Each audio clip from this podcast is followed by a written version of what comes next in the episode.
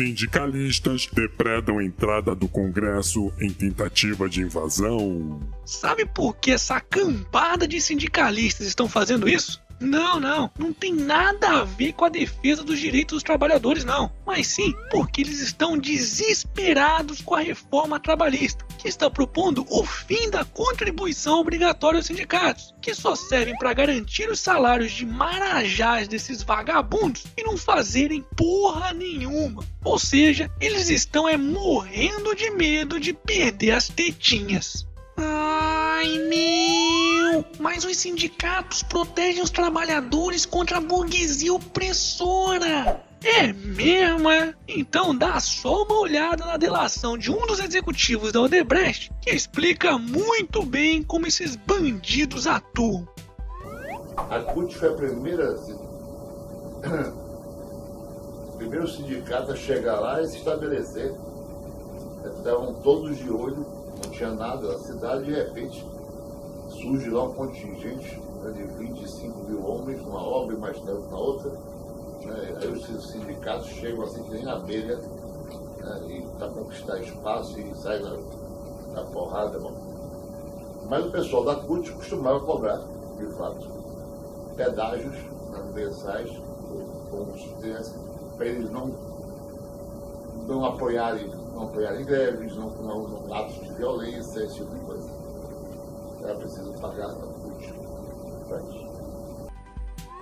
Pois é, além de roubarem o dinheiro do trabalhador, ainda recebe uma graninha por fora das empreiteiras para não fazerem greves ou apoiarem determinadas posições. Não é à toa que o Brasil conta hoje com mais de 17 mil entidades sindicais, enquanto países desenvolvidos como a Alemanha, por exemplo, têm apenas oito. Hashtag chupamundo. Hashtag aqui é Brasil, porra.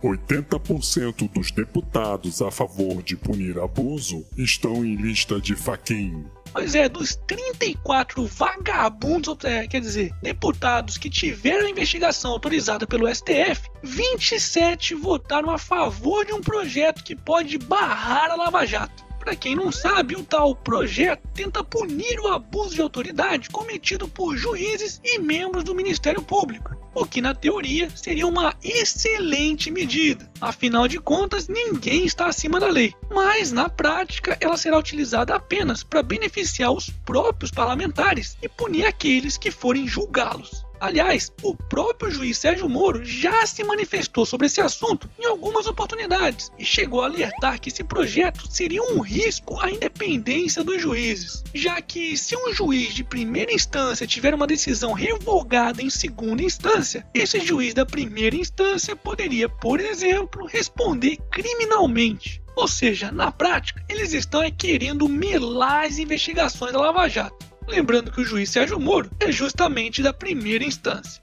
E aí, será que eles vão conseguir? Hashtag Força Lava Jato. Momento.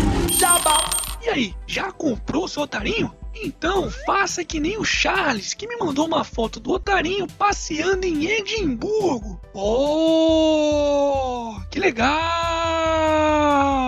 Leva eu, caralho!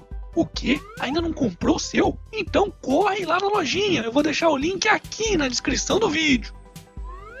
Moro determina que Lula compareça à audiência de suas 87 testemunhas. É, Lula, pelo visto você vai ter que adiantar sua mudança para a República de Curitiba. A defesa do ex-presidente Luiz Inácio Lula da Silva tentou dar um jeitinho de atrapalhar o juiz Sérgio Moro, solicitando a presença de inacreditáveis 87 testemunhas, com a única intenção de atrasar o julgamento. Só que o Moro, mais uma vez, foi mais esperto do que eles e condicionou ouvir todas essas testemunhas apenas se o próprio Lula estiver junto para ouvir também. Chupa Lula!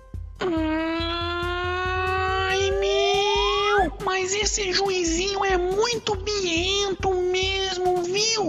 Calma, filha da puta! O juiz Sérgio Moro poderia muito bem ter apenas se negado a ouvir todas essas testemunhas de defesa, já que o artigo 401 do Código do Processo Penal permite no máximo oito testemunhas para defesa e oito para acusação. Mas se ele fizesse isso, seria aquela choradeira que todo mundo já tá cansado de ouvir, né?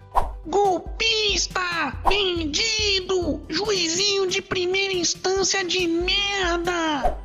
Portanto, o Moro está certíssimo e deu uma lição nesses vagabundos. Aliás, o Lula, que adora tanto o povo, deveria utilizar essas 87 oportunidades que o juiz está dando para ele para se defender e aparecer para a população. Mas pelo visto, eu acho que ele não está querendo testar a sua popularidade não. Olha só, Lula desiste de receber homenagem da Inconfidência em Minas.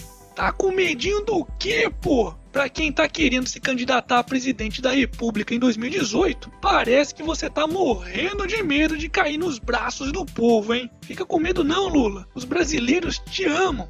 Ai meu! Lula, ladrão, roubou meu coração! Mas pode ficar tranquilo, pois homenagem mesmo você vai receber quando for preso. Vai parecer até festa de Réveillon, de tantos fogos que as pessoas vão soltar nas ruas. Hashtag Lula na cadeia.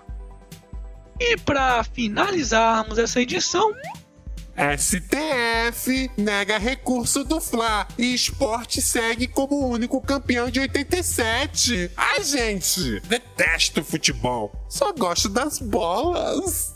É, mesmo é. Silêncio que o réu tem algo a dizer em sua defesa. Foda-se. E esse foi mais um Otário News com as principais notícias do dia. E aí, curtiu? Então já sabe, né? Se inscreve aí nessa bagaça e regaceira nesse like. Ah, e não se esqueça de conferir os otarinhos e otarinhas na loja do canal do Otário. Vou deixar o link aqui na descrição do vídeo. E amanhã, quem sabe, tem mais.